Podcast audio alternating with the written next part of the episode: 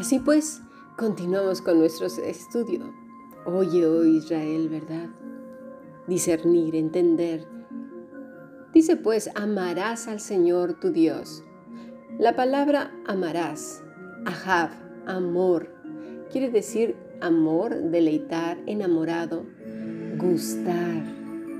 Me recuerda al Salmo 37.4, deleítate a sí mismo en el Señor y Él te concederá las peticiones de tu corazón. Anaj, suave, deleitar, recrearse.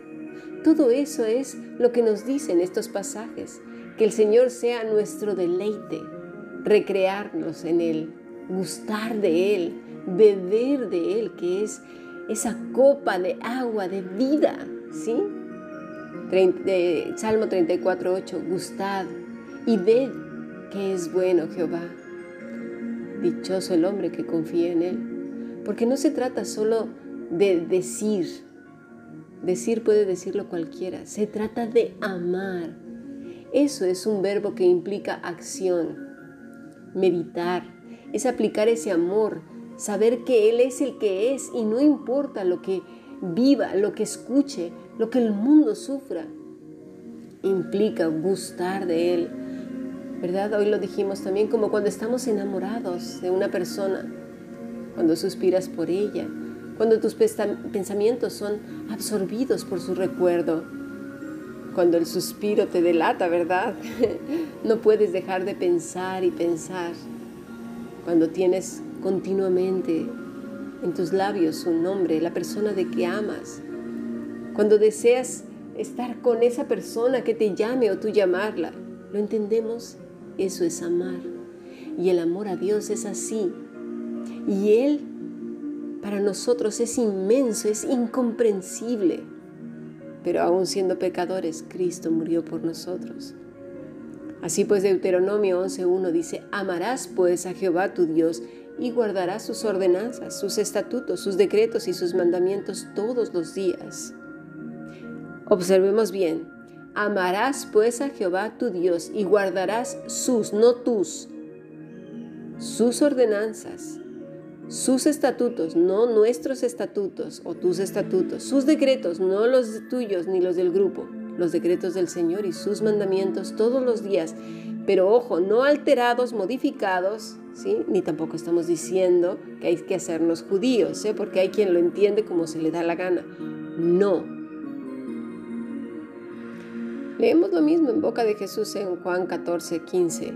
Si me amáis, guardad mis mandamientos. Primera de Juan 5, 3. Pues este es el amor a Dios, que guardemos sus mandamientos. Y sus mandamientos no son gravosos. Pero los mandamientos que el ser humano le aplica a otros seres humanos sí que son gravosos. Ay, Dios mío. El otro día estaba leyendo la diferencia entre una secta y una logia. Las sectas son aquellas que si decides marcharte, el mismo grupo no te deja, te manipula, te chantajea, ¿sí?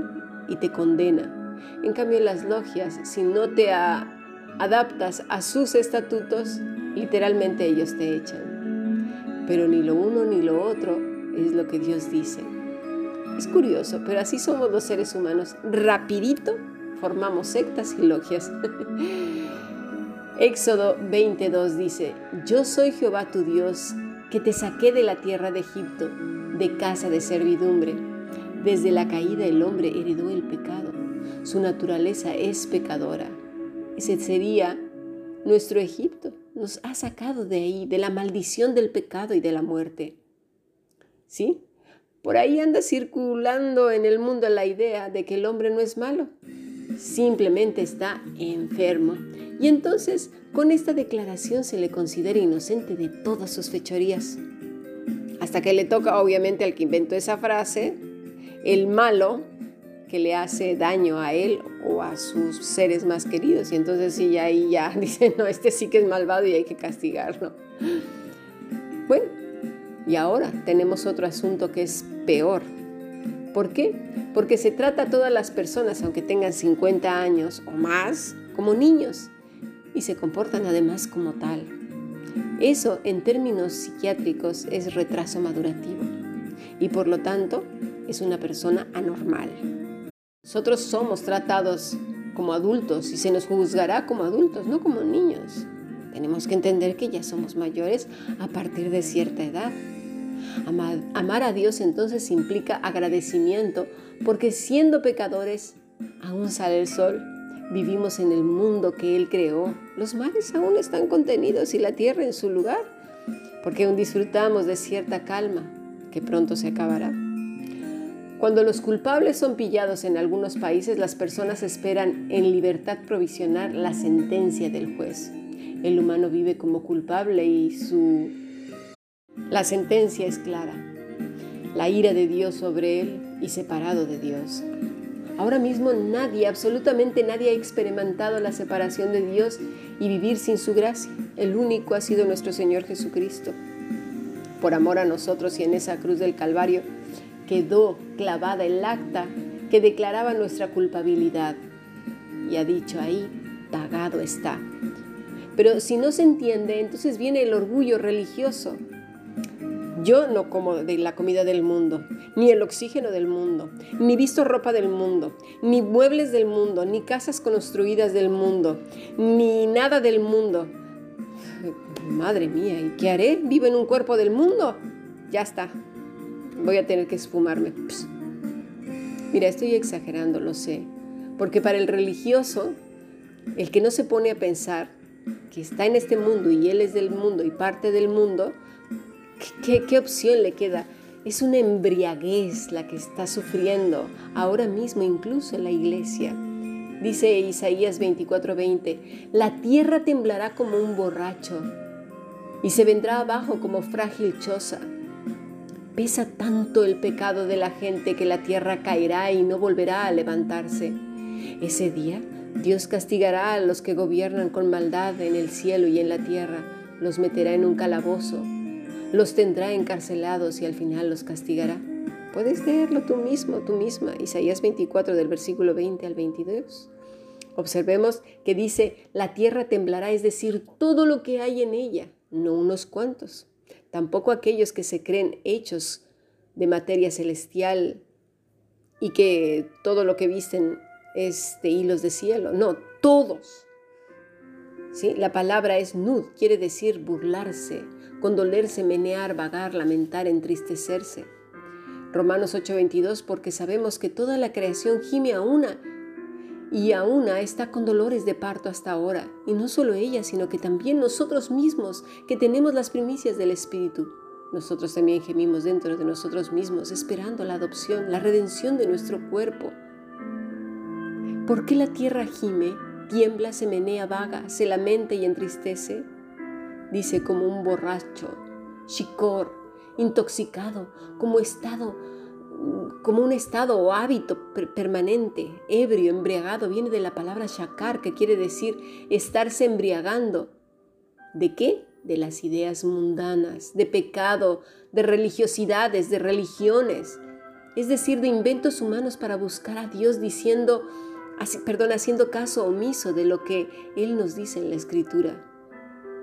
Y digo esto de supuestos creyentes tenemos que volver a la escritura, arrepentirnos si hemos estado fabricando nuestra propia manera de adorar a Dios. Ese acartonamiento brutal, ese terror paralizante, esas caras amargadas que parecen hechas con el ácido más mortífero. Allá hasta el ceño lo tienen siempre fruncido. Sus, caras no conocen la sonrisa. Hasta les duele, yo creo, sonreír. Tienen esas temperamentos recios, majaderos, bruscos, sin amor, sin sensibilidad. Pero se llaman a sí mismos cristianos. Yo soy así, ¿qué? Alguien tiene que poner mano dura aquí, cordura. Esto no puede ser así. Uno tiene que poner el orden. Es que si no, esto se va de, de, de las manos. La tierra está borracha de sus pecados. No ve ni distingue, no siente ya ni los golpes porque no tiene amor.